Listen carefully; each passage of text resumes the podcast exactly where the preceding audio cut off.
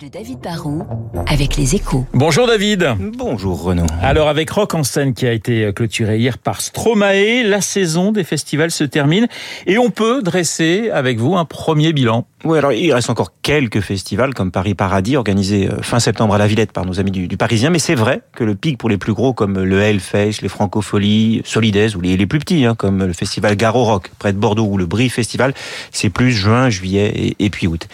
Cet été, la, la bonne nouvelle, bah, c'est qu'il y avait plus de jauges, plus de masques, une vraie envie de, de refaire la fête.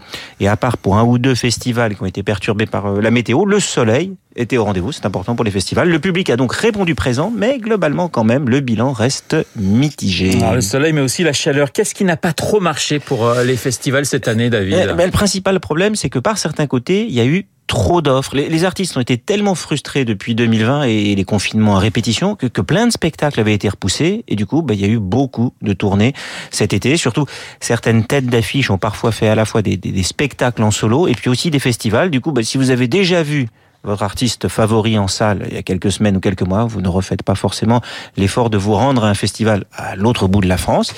Et puis l'autre problème, c'est que euh, quand il y a trop de spectacles, les organisateurs sont obligés de payer plus cher les artistes les plus demandés, qui permettent de, se différencier. Il y a un côté vente aux enchères. Enfin, les organisateurs se sont aussi livrés à une course pour le matériel. On a manqué de, de projecteurs, d'amplis et même de bus pour transporter les artistes. Donc si je vous comprends bien, David, économiquement, ça restera une année un peu compliquée? Alors les, les, les, plus gros festivals ont fait le plein, mais il y a sans doute eu un peu de, de suroffre. Ceux qui s'en sortent, en fait, le, le, le, mieux, ce sont ceux qui ont une image très nette. C'est vrai pour le Hellfest et les fans de hard rock ou les francopholies, mais aussi pour les festivals plus pointus de jazz ou de classique. Il faut être différent. Après, le, le secret des festivals économiquement, c'est qu'il faut multiplier les sources de revenus. Si on a, euh, un peu comme dans le Tour de France, une municipalité qui paye ou qui aide pour accueillir, bah, c'est bien. Si on a la possibilité d'amortir les frais d'installation en faisant venir une méga star toute seule la veille ou le lendemain d'un festival, c'est un vrai plus. Hein. C'est ce qu'a fait Solidays avec les, les Rolling Stones euh, au début de l'été à Longchamp. Et puis les organisateurs peuvent aussi faire de bonnes marges avec un petit business annexe dont ils ne parlent pas trop. Dans de nombreux festivals maintenant, les, boissons, l'alimentation ne se payent pas en cash, mais avec des petits bracelets que, que vous chargez avant le spectacle.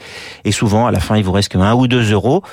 Mais si c'est pour plus de 100 000 personnes, comme c'est parfois pas très simple de se faire rembourser, les sommes non dépensées sont au final ce qu'on appelle de la marge pure. Le décryptage de David Barou, notre confrère des échos, comme tous les matins sur l'antenne de Radio Classique. Dans une minute, le journal de Léa Boutin-Rivière. Je vous rappelle que Guillaume Durand, à 8h15, sera avec Fabrice Lucchini, vous retrouverez à 8h40.